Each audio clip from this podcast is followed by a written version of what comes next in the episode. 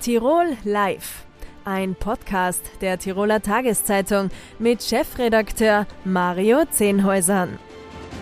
Grüß Gott, meine Damen und Herren, herzlich willkommen bei Tirol Live, dem Fernsehformat der Tiroler Tageszeitung. Am Beginn der heutigen Sendung steht Tanzen, und zwar Tanzen auf höchstem Niveau. Am nächsten Samstag, 27. August, avanciert Innsbruck nämlich wieder zum Mekka des internationalen Tanzsports. Beim World Masters in den lateinamerikanischen Tänzen Samba, Rumba, Cha-Cha-Cha, Paso Doble und Jive gastiert die absolute Weltelite in Innsbruck. Zu Gast ist jetzt die Organisatorin und Leiterin des Tanzspektakels Julia Polay von der Tanzschule Polay. Herzlich willkommen. Hallo, vielen Dank für die Einladung. Frau Polay, nach zwei Jahren Corona-bedingter Pause äh, findet wieder das World Masters in Innsbruck statt. Wie, wie, hat denn die, wie haben Sie denn diese zwei Jahre jetzt erlebt? Also wir warten jetzt eigentlich seit zwei Jahren auf unser 30. Jubiläum. Und jetzt haben wir es endlich. Also, weil es ist das 30. World Masters, ist eine schöne Zahl, gehört auch ordentlich gefeiert. Ein ungewöhnlicher Zeitpunkt, weil wir normalerweise ja immer im März die Veranstaltung haben. Und jetzt haben wir die Variante für den Sommer gewählt, damit wir einfach sicher sind und damit wir es nach den zwei Jahren endlich wieder machen können. Aber es fühlt sich jetzt so an, als wäre das letzte schon fünf Jahre her, so ein bisschen. Aber die letzten zwei Jahre waren doch herausfordernd, auch, ja. auch, auch, für Sie. Auch, also für jeden Tanzsportler, für uns als Tanzschule, für den Tanzsport weltweit, für die Paare, die teilweise dann im Wohnzimmer trainiert haben und mein, jetzt sind wieder Turniere. Aber es hat die ganze Routine schon ordentlich durcheinander gebracht.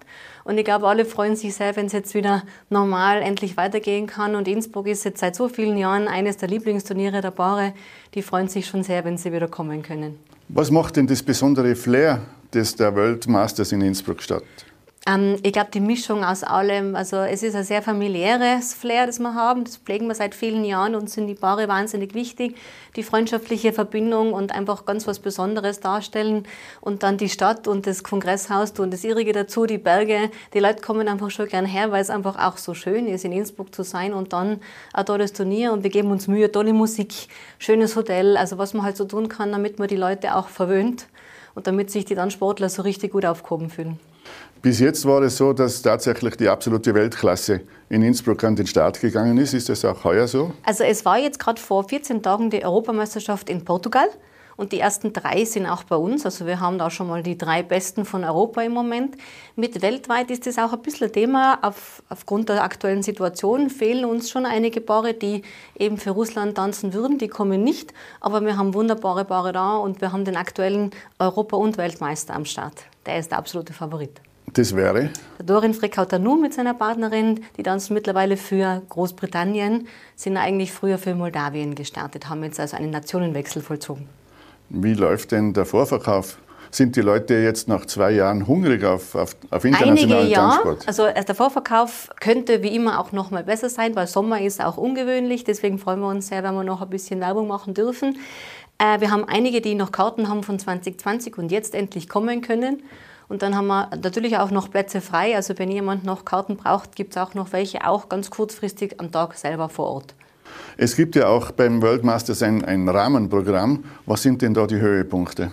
Oh, das ist jetzt schwierig, je nachdem, wie man es. Also, wir haben Breitensport, wir haben jetzt im Prinzip für Kinder was, wir haben für Senioren was, wir haben also Tanzschulmeisterschaften, wir haben den Walzer Wanderpokal der Alpen, wo es wirklich nur um Walzertanzen geht und da dürfen keine Turniertänzer mitmachen, sondern nur Hobbytänzer. Dann haben wir die Amateure ebenfalls dabei in der Standarddisziplin und Latein. Also, wir haben alles so bunt gemischt und es ist für jeden was dabei. Sie waren früher selbst Turniertänzerin, haben äh, an den World Masters teilgenommen und bei Dancing Stars. Wie ist es denn jetzt, äh, das Ganze aus der anderen Seite zu betrachten? Finde ich ganz toll. Also ich habe 20 Jahre Tanzsport betrieben und es ist ein sehr intensiver Sport wie jeder und man bringt viele Opfer und es sind viele Trainingsstunden und es ist dann ein ganz toller Moment, wenn man den Schritt zurück macht und das von der anderen Seite sieht dann auch als Lehrer und Trainer arbeitet und als Moderatorin und Wertungsrichterin. Das gefällt mir also sehr, sehr gut. Sind Sie auch international tätig als Wertungsrichterin? Ja, ich habe das Glück, dass ich auf einige Einsätze entsandt werde. Dadurch, dass meine eigenen Ergebnisse, ich war mal siebte bei einer Weltmeisterschaft, so gut sind, bin ich auch qualifiziert, um selber Welt- und Europameisterschaften zu werten. Und im November darf ich zum Beispiel die Weltmeisterschaft in Wien werten. Freue mich sehr. Sie sind auch Leiterin der Tanzschule Bolei. Mhm. Wie ist es denn in der Tanzschule Bolei in den letzten beiden Jahren ergangen? Ja, es waren herausfordernde, schwierige Jahre. Unsere Branche hat es natürlich sehr getroffen. Wir haben alles an Sicherheitsmaßnahmen, glaube ich, durch, was es so an Verordnungserlässen gegeben hat. Es war nicht leicht durchzuhalten und den Mut nicht zu verlieren. Auf der anderen Seite, wenn wir dann den ersten Tanzkurs wieder machen durften nach, ich glaube, 215 Tagen Betriebsschließung. Insgesamt waren es 290 mit allen Lockdowns. Steht man da, fühlt sich gebraucht und denkt sich, wir haben schon einen richtig schönen Job, wenn wir die Leute so fröhlich machen können. Der erste Debütantenball hat schon stattgefunden, war genau. bestens besucht, habe ich gehört. Ja, wir haben ihn am 18. Juni abgehalten. Auch das war eine Entscheidung, weil wir gewusst haben, dass Jänner das übliche Datum nicht halten wird und Maskenball mit wenig Menschen wollten wir keinen machen, also haben wir ihn in den Juni verlegt und wir haben fast 1700 Gäste gehabt und uns wahnsinnig gefreut. Für den Juni und ein langes Wochenende war das ganz, ganz toll. Auf der Homepage äh, Ihres Unternehmens steht, Tanzen ist unser Beruf und unsere Berufung. Mhm. Ein Satz, der vor allem auf ihre Eltern, Waltraud und Ferry Boley, äh, natürlich bestens zutrifft und den die beiden seit Jahrzehnten vorleben. Können Sie sich äh, ein Leben ohne Tanz überhaupt vorstellen? Gar nicht. Und das war ja das Schlimme an dieser Zeit, wenn man gar nicht arbeiten darf. Man kommt sich so unnütz vor und denkt sich, was kann ich denn noch? und Tanzen ist auf alle Fälle mein Leben und mein Lebensinhalt. Und ich könnte mir nicht vorstellen, ohne Tanzen zu sein. Frau Bolle, vielen Dank für Ihren Besuch im Studio und viel Glück für die Weltmasters 2022. Dankeschön, würde mich freuen, wenn ich ganz viele Zuschauer begrüßen darf. Zur Politik jetzt. Das ist zugegeben ein relativ abrupter Themenwechsel. Aber Tirol steht vor einer wichtigen Weichenstellung. Am 25. September finden Landtagswahlen statt und wir wollen die Zeit bis zum Wahlsonntag nützen, um die Spitzenkandidatinnen und Kandidaten jener Parteien und Gruppierungen vorzustellen, die in allen Bezirken antreten. Den Anfang macht heute Elfriede Hörtnagel-Zufall von der Impf- und Maßnahmenkritischen Partei MFG. Herzlich willkommen. Grüß Gott, Herr Zehnhäuser, vielen Dank für die Einladung. Frau Hörtnagel-Zufall, Sie sind, äh, habe ich auf Ihrer Homepage gelesen, ausgebildete Tourismuskauffrau, Juristin, Vollzeitmama und arbeiten im familieneigenen Erbhof mit. Äh, was hat Sie dazu veranlasst, jetzt auch noch in die Politik zu gehen? Das ist ganz klar und kurz zu beantworten. Das sind die Umstände, die mich dazu gebracht haben. Und die Umstände haben es einfach nötig gemacht, dass man nicht datenlos zuschaut, sondern auch einmal äh, sich äh, zu Wort meldet und auch handelt. Und dass die Zustände äh, in Österreich nicht zum Besten stehen, das wissen wir Seit kurzem, äh, nachdem uns äh, Minister Schallenberg sein Verständnis von Demokratie nahegebracht hat, indem er gesagt hat, die schweigende Mehrheit macht es letztlich aus, was Demokratie im Lande ist. Und das finde ich ist eine, bringt mich äh, in Rage, so etwas zu hören, das empört mich.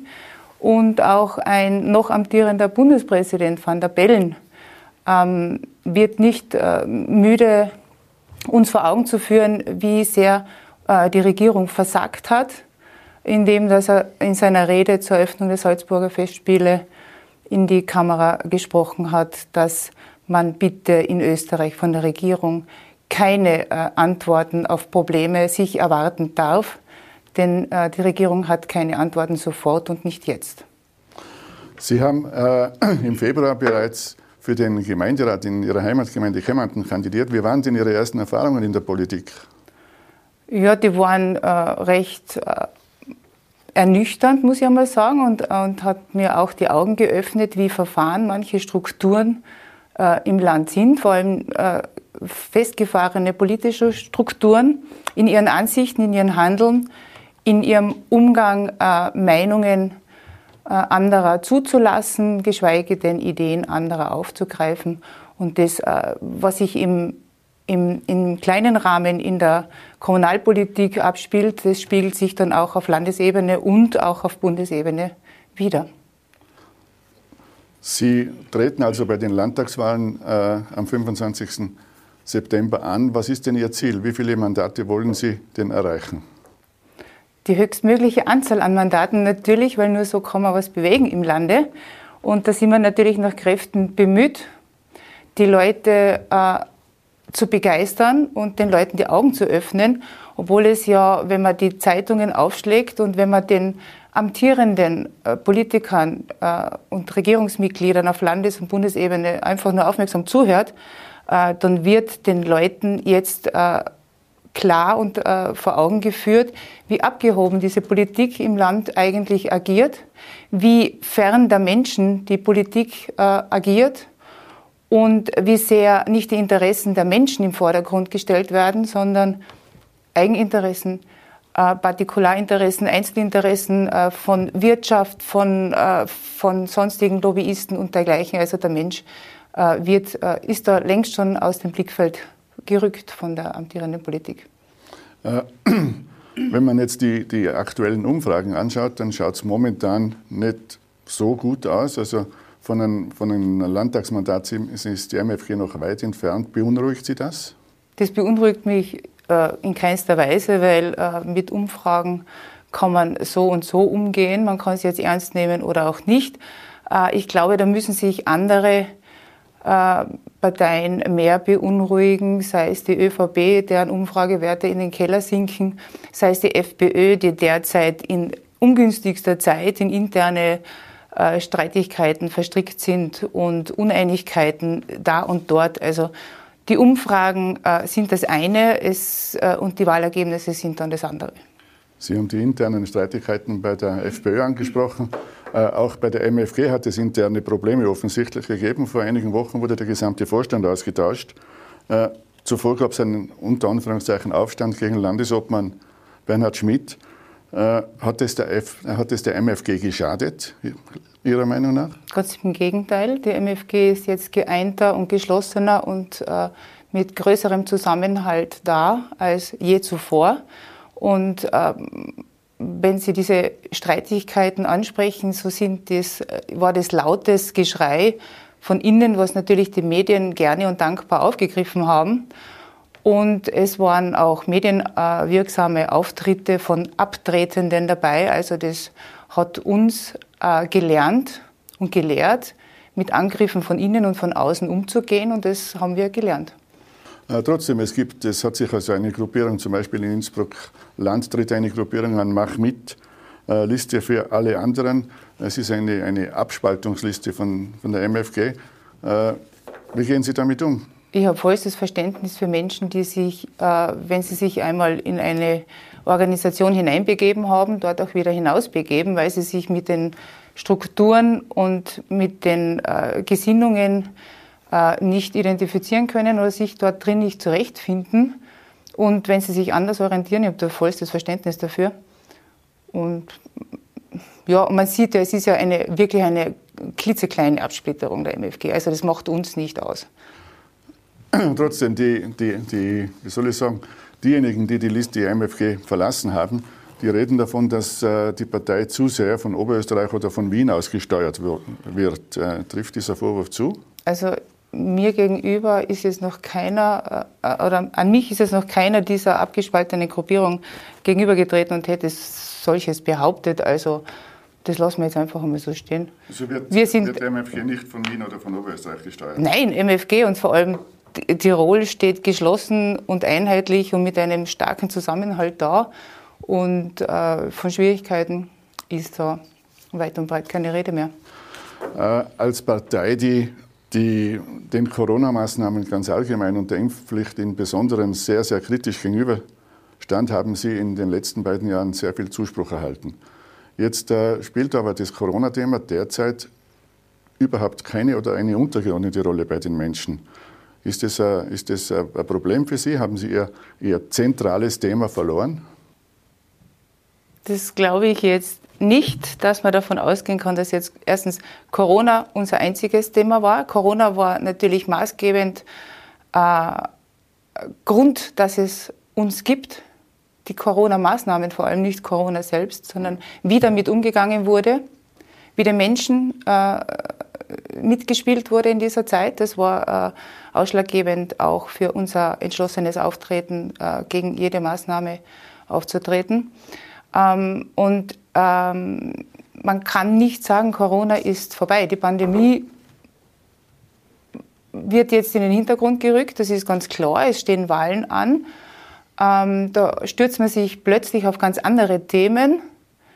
Äh, man stürzt sich auf, auf Themen, plötzlich ist dem äh, kandidierenden ÖVP-Spitzen äh, ähm, Matle wichtig, den Sommerskilauf auf den Gletschern zu verbieten, obwohl sich der selbst schon abgeschafft hat vor Jahren. Es gibt nur mehr ein Gletschergebiet, wo jetzt äh, im Sommer Ski gefahren werden kann.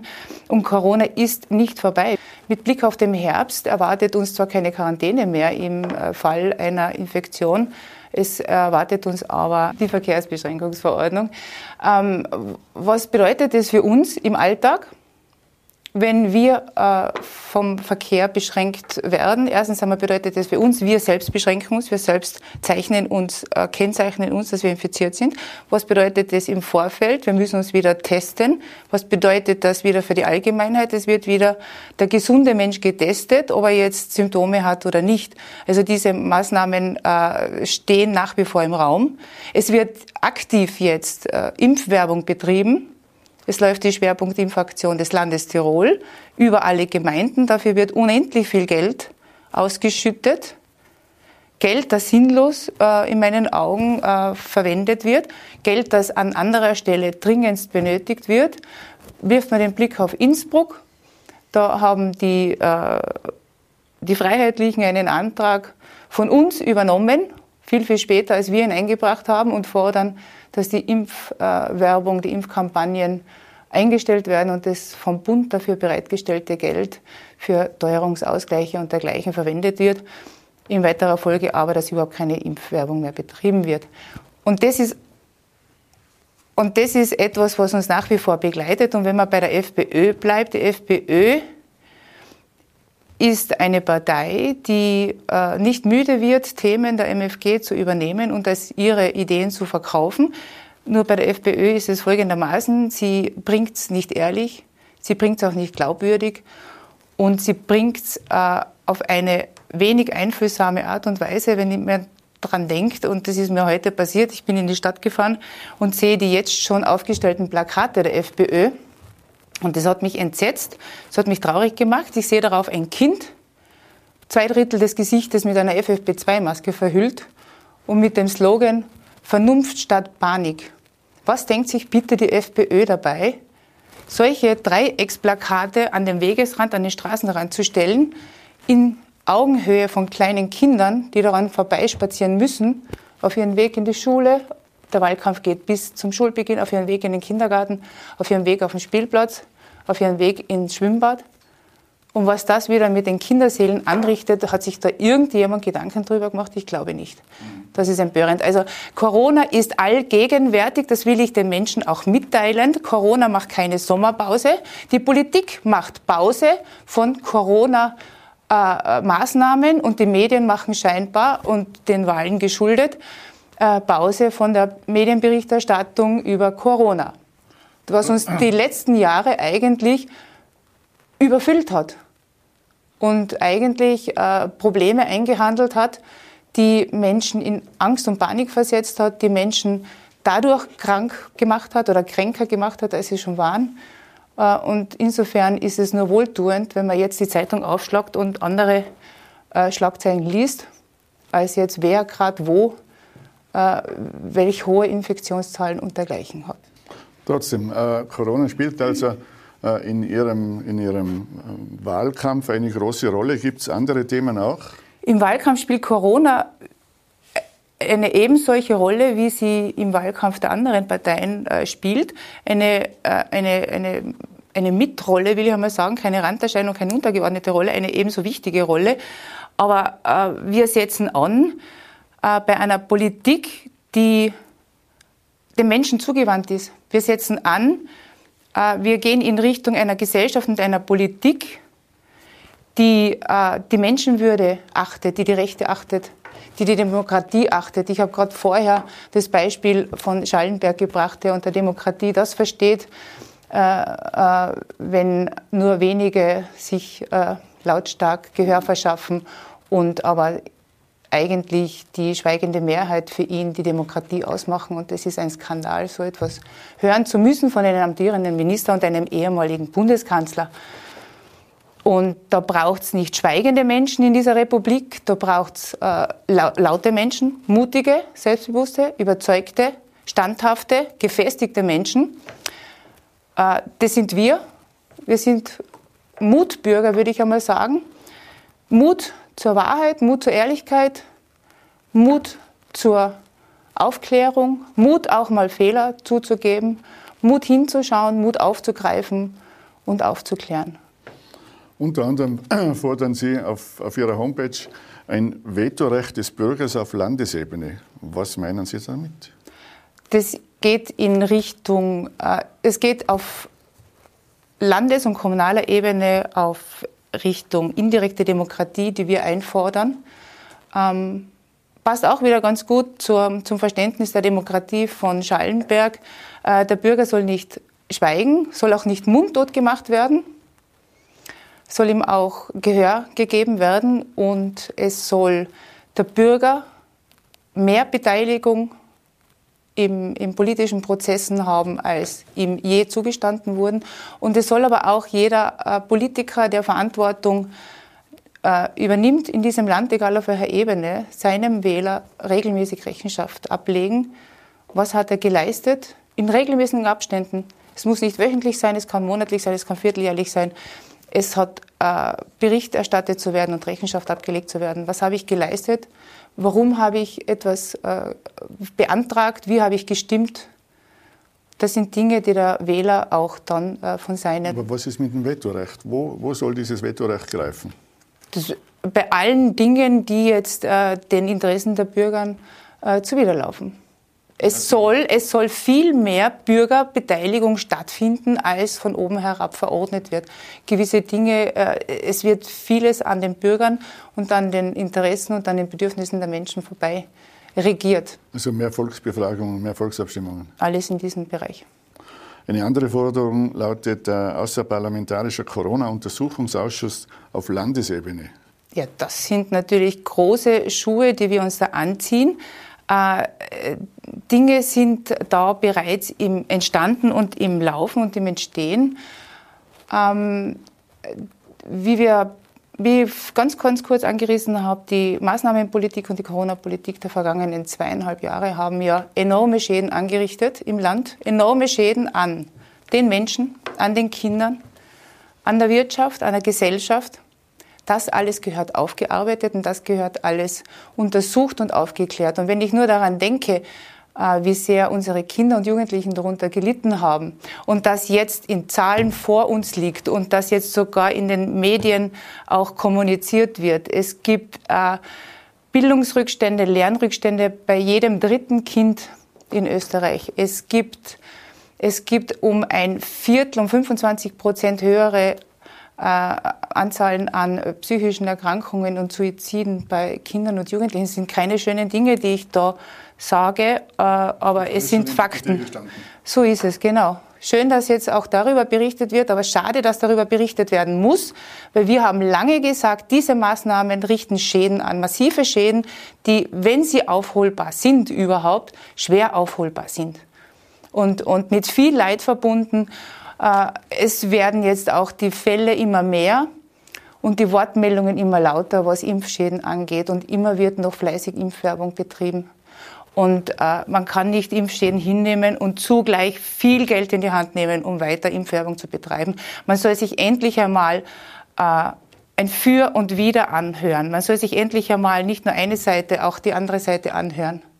Jetzt, jetzt, nachdem oder anlässlich der Salzburger Festspiele. Jetzt kommt äh, unser noch amtierender Bundespräsident van der Bellen drauf. Äh, die Politik hat keine Antworten auf die Probleme, die da sind, auf die Teuerungen, auf die Energieprobleme, auf all die Probleme, die uns eigentlich die letzten zweieinhalb Jahre äh, beschert hat, hat die Regierung keine Antworten. Und bitte verlangt auch nicht von der Regierung Antworten, denn keiner hat sie sofort und keiner hat sie alle.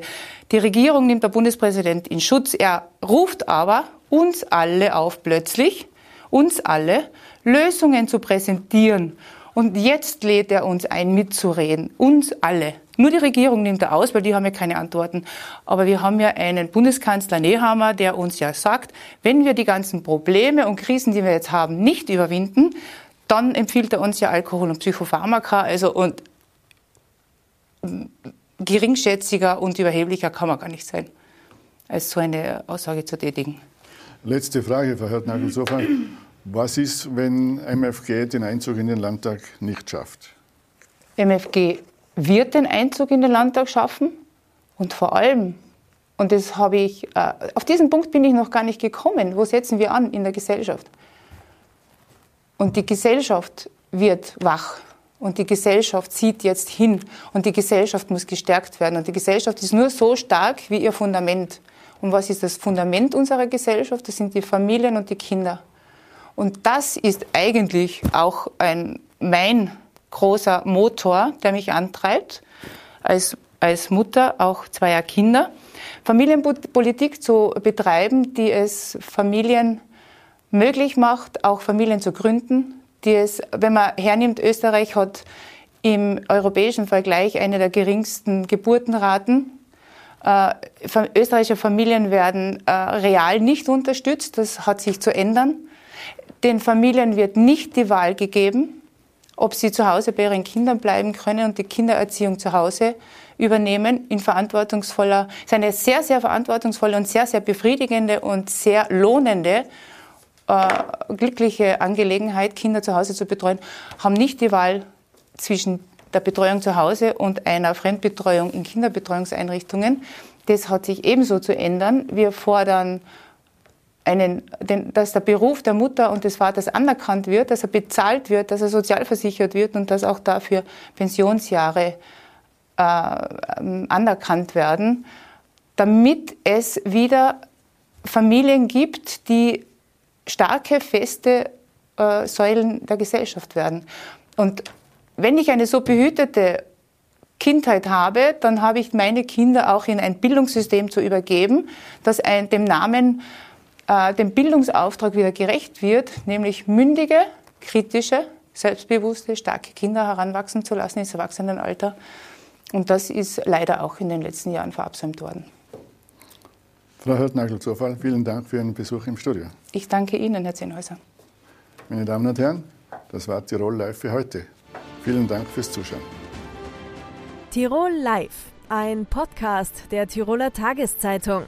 Das Video dazu sehen Sie auf tt.com.